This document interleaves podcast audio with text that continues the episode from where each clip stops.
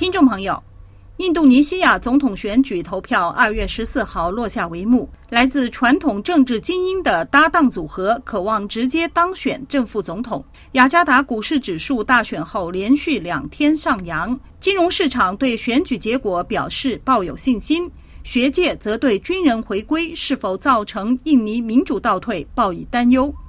泰国媒体报道。根据印尼选举委员会公布逾半数选票的结果显示，现年七十二岁的国防部长普拉博奥和年仅三十四岁的吉布兰以压倒性优势从三组选举人中脱颖而出，两人因此成为即将于今年十月二十号出任正副总统的候选人。值得一提的是，吉布兰是第七任印尼总统佐科威的长子，自二零二一年起担任中爪哇省梭罗市市长。由于普拉博奥和吉布兰组合选前承诺将会延续佐科威政府的执政纲领和国家发展战略，各方认为这有利于印尼政治局势持续稳定的发展。泰国法政大学东南亚研究中心伊斯兰政治研究学者奥拉农教授指出，印度尼西亚自从独立后走过了从威权向民主的时代性转变步伐，这使得平民阶层的佐科威得以走向了政治成功。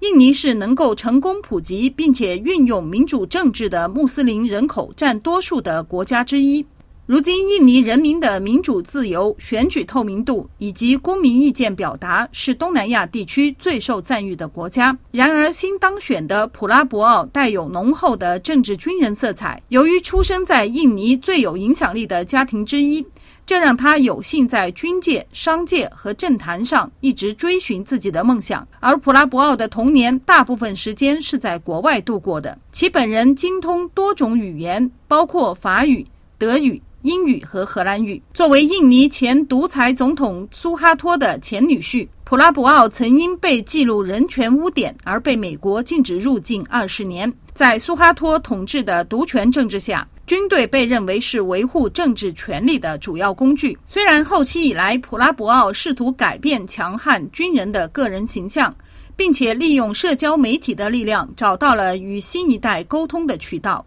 但是他本人对民主选举曾经多次表示不满。另一方面，佐科威上台十年期间，同样在国家治理的方方面面巩固了自己的政治支持力量。此前不惜为支持吉布兰参选而修改选举法的举动，就被国内外民主人士所诟病。关于新政府执政后面临的主要问题和国家议程，显而易见的是，佐科威政府尚未完成的发展计划。首先是实施迁都项目，由于过度拥挤、污染以及预测雅加达将在2050年被海水淹没等问题，佐科威政府决定将首都从雅加达迁往加里曼丹，并将新首都命名为努桑塔拉。首都搬迁项目已于二零一九年正式启动。佐科威曾经宣布，印尼第七十九届独立日庆祝活动将在新首都举行。迁都对于印尼的发展影响巨大，意味着这个国家的政治经济发展模式由以爪哇为中心，朝着以印度尼西亚为中心转变。预料资本转移也将使生产力和发展力更为均衡地扩展到其他的地区，从而不再像过去那样集中在爪哇岛。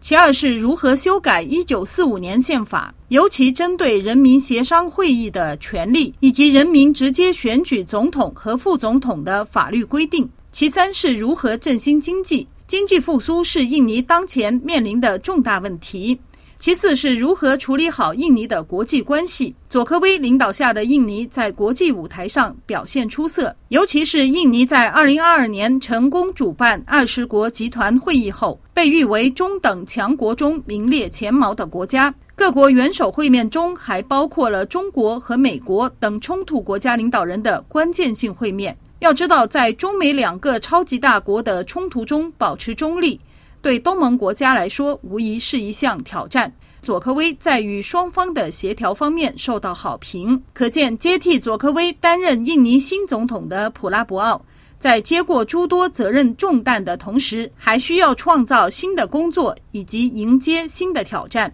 专家认为，拥有2.7亿人口的印尼作为东南亚地区最大经济体，如何在中等强国道路上持续发展？其政治局势的变化发挥着关键性作用。可以说，印尼政治情势的发展，无论好坏，都会对东南亚整体局势产生影响。曼谷江峰，法国国际广播电台中文部撰稿。